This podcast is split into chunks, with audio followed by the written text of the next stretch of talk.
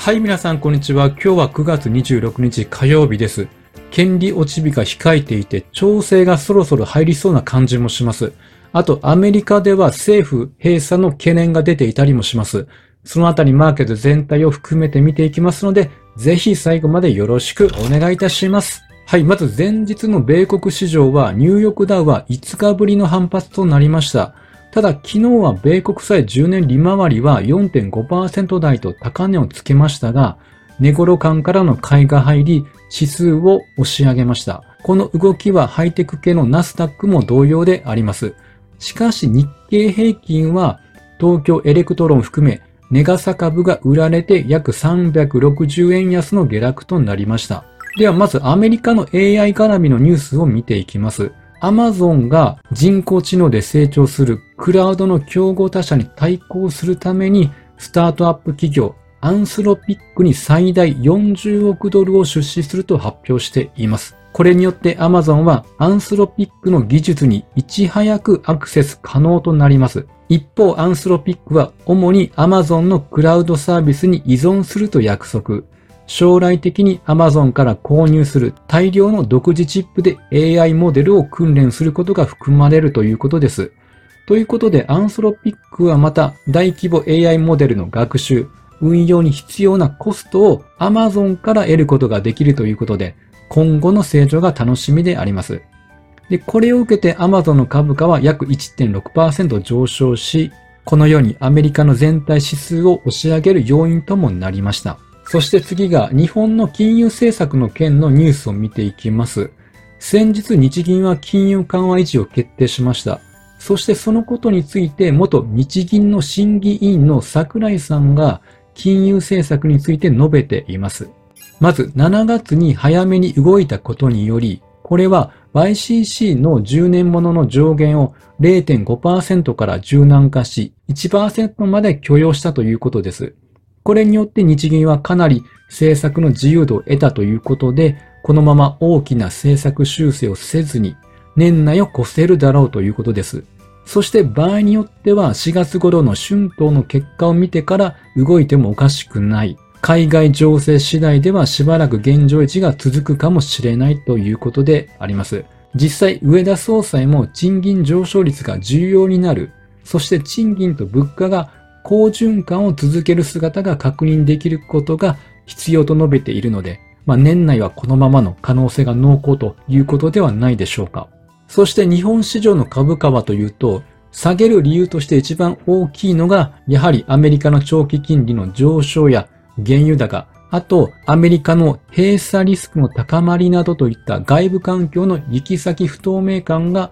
相場の下押し圧力となっているということであります。そしてさらに明日は3月期決算企業の中間配当の権利付き最終売買日にあたりますので、権利落ち後というのは需給が悪化する可能性もあるので、注意が必要ですということであります。で、ここに書いてある米閉鎖リスクの高まりというのは、これ何かというと、アメリカの議会が10月1日から始まる来年度の予算案をめぐり合意できない場合は、一部の政府機関が閉鎖されるということなんです。ただ、必要不可欠とみなされる職員は職務を継続するが、給与は支給されないということなんです。これはちょっと嫌ですよね。でもし本当に閉鎖となった場合、どういう影響があるかというと、まず雇用統計や物価指数、主要経済統計の発表が停止になるということ。あとは毎週の新規失業保険申請件数が発表されない見通し。で、さらにムーディーズが格付けに圧力ということでありまして、ムーディーズは現在、米国債に最高位の AAA の格付けを付与しています。他の高格付けの国と比べて、アメリカのガバナンスの弱さが浮き彫りになるために、アメリカの信用にマイナスになるという見方を示しています。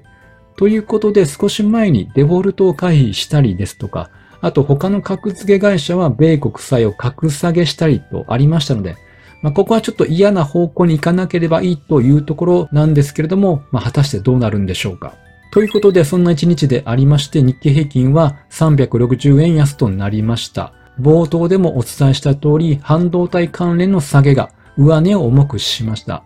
金曜月曜日とちょうどいい感じでこの下値から反発してきただけに今日のこの下げというのは足踏みした形となりました。とりあえず希望は3万2000円を節目になることを祈りたいですが、9月28日木曜日というのは権利落ち日となりますので、月末に向けては下がる可能性が高い状況であります。ということで、こちらが去年の10月あたりどのような動きをしていたか見ていきたいんですけれども、まず9月の30日までというのは売られていました。ただ10月の第1営業日、これが10月3日になるんですけれども、ここから上昇に転じ始めました。ちょうど下期の始まりでもありますし、期間などのリバランスなどの影響があったと報じられていました。まあ、ということで今回もそうなるということを願いたいところであります。はい。では今日は9月28日に権利落ち日を迎える銘柄のチャートなどを見ていきましょう。ではまず鉄鋼株を代表して日本製鉄のチャートです。9月20日の水曜日からは少し上値が重たい展開が続いています。価格で言うと約3800円ぐらいで抵抗を2回受けた感じとなっております。利回りは4.04%、PBR は0.79倍、信用倍率は9.45倍であります。株価が上げても利回り4%ですし、これはやはり8月の決算で配当の情報修正がありましたので、そういったこともあって上昇してきたと言えます。では続いて銀行株からは三菱 UFJ であります。直近は日銀の金融緩和維持という結果からも金曜日は上昇に転じました。そして今週に入ってからは小幅に下げてはいますが、横横の展開となっております。利回りは3.13%、PBR は0.87倍、信用倍率は5.9倍であります。ということで今日三菱 UFJ は岩井コスモから目標株価が引き上げられています。1350円から1600円であります。またメガバンクの三井住友、ミスホも目標株価は引き上げられておりますし、海運の商船三井も目標株価が上がっております。ということで最後は海運から川崎規制のチャートを見ていきます。今日はここ数日下げていたこともあり、買い戻されて2%の上昇となりました。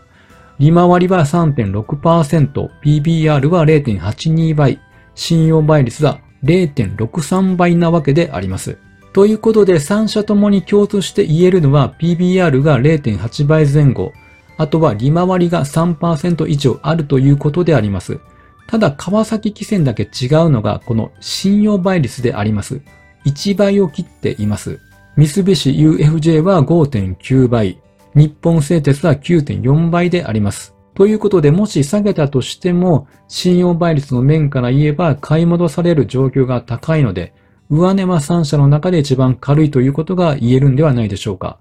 まあ、ということで今日は権利落ち日を控えて割安高配当の銘柄をピックアップしました。権利落ち日の動きがまあどうなるかですよね。上昇に転じるようであれば拾っていきたいですし、その時の株価の地合いも影響してくると思いますので、10月になってからの全体相場の動きなども見つつでいいのではないかと思います。そして最後に FOMC 終わったばかりですが、重要イベントが控えています。9月28日にパウエル議長の発言があります。そして9月29日には PC デフレーターの発表があります。コアの方なんですけれども、前回は4.2%、予想は3.9%と減少の見通しであります。ただ、総合の方は3.3%から3.5%に上昇の予想ということで、やはりこれは原油高の影響が大きそうであります。まあ、今の課題は原油高による再びの物価高懸念でありますので、データを注視してインフレが長く続きそうということであれば、少しポジション調整をするなどのことも必要になってくるのではと思っております。はい、本日は以上となります。音声でお聞きいただいている皆様、いつもご視聴していただきありがとうございます。このような感じで役立つ株式マーケットの内容をお伝えしております。ぜひフォロー、いいねしていただけると嬉しいです。それではまた次回お会いしましょう。